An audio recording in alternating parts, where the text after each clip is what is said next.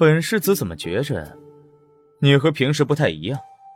换做平时，早就该回报住本世子再深情信吻的，或者再把本世子冷嘲热讽一顿的。怎么今天这么窘迫了？啊，有吗？怎么会不一样？我只是今天吓着了。程青垂下头，感觉这真不是一个好差事。是吗？原来我的软软胆子这么小。裴玉眯起眼睛，手往程青的腰部游走。他已经很久没有见过顾软了，此刻很想要。程青打了一个激灵，抓住了裴玉的手，触及他探寻的目光，又把手松开，让他随便摸、随便亲，到最后，更是让裴玉把自己抱上床，随便折腾。对此，程青只表示，这真不是人干的活儿，太残忍了。不过他也是想得开，好歹对方是裴世子，肤白腿长，技术又好，干脆享受得了。不过为什么感觉有些心酸呢？那种感觉不属于自己，那应该是属于顾软了吧？原来他喜欢裴世子。程青在边胡思乱想着，裴玉则是清醒着，宠爱着身下的人。不知为何。今天他总有一些力不从心的，不太愿意与顾然有任何的肢体接触，到最后都是匆匆完事儿，淡淡的看他一眼，提起了裤子就走了，毫无眷恋。程青锦被下的身体一片狼藉，布满了青紫吻痕。程青就那么躺着，连动一根手指头的力气都没有，眼睛酸酸的，有些想哭。裴世子一如既往的薄情。都说每个女人都对夺走她第一次的男人心存眷恋，虽然说这具身体的第一次早就没了，可是程青却是第一次清醒着和裴玉云雨巫山。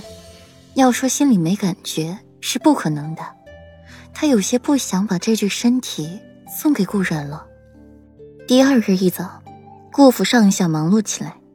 准备着明日顾莲的送亲宴，程青畏畏缩缩的躲在锦园里，都不敢出去，生怕遇见了顾家人。程青很有自知之明，自己不是他们的对手，出去也只有被奚落的份儿。有复仇的心，却没有复仇的脑子，稍有不慎就被坑里边了。四小姐，大夫人让您去前院帮忙。桔梗小跑着从外面回来。虽已入秋，但日头还是大得很。只是外面待了一小会儿的桔梗就已经满头汗渍了。啊，帮帮忙！程青惊讶出声。他就是不想出去，可他又不敢违背大夫人的话。小惊慌了片刻，才沉下心。先给我换衣，不出风头，低调做人。这四个字几乎深深的烙印在了程青的灵魂深处。挣不脱，逃不掉。程青换了一身淡雅的软阴罗衫，又重新梳妆，尽力的掩盖自己华艳的美貌，才带着桔梗磨蹭着去了前院，一路低调。母亲，程青学着顾软的语气唤了大夫人一声母亲，然后再退避一边，友好的朝顾家姐妹笑笑。顾和眼神微妙的看了程青一眼，手转动着。另一只手腕上的镯子，不做言语。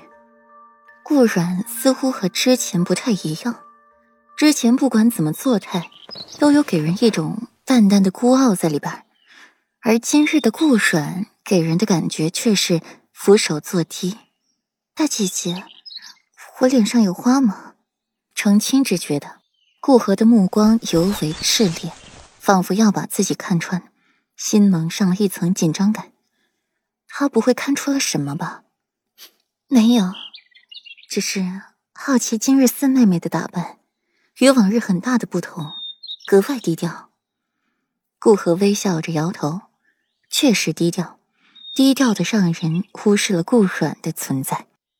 程青讪讪一笑，这是习惯，一时之间难以改变，很正常。是啊，四姐姐今日确实奇怪。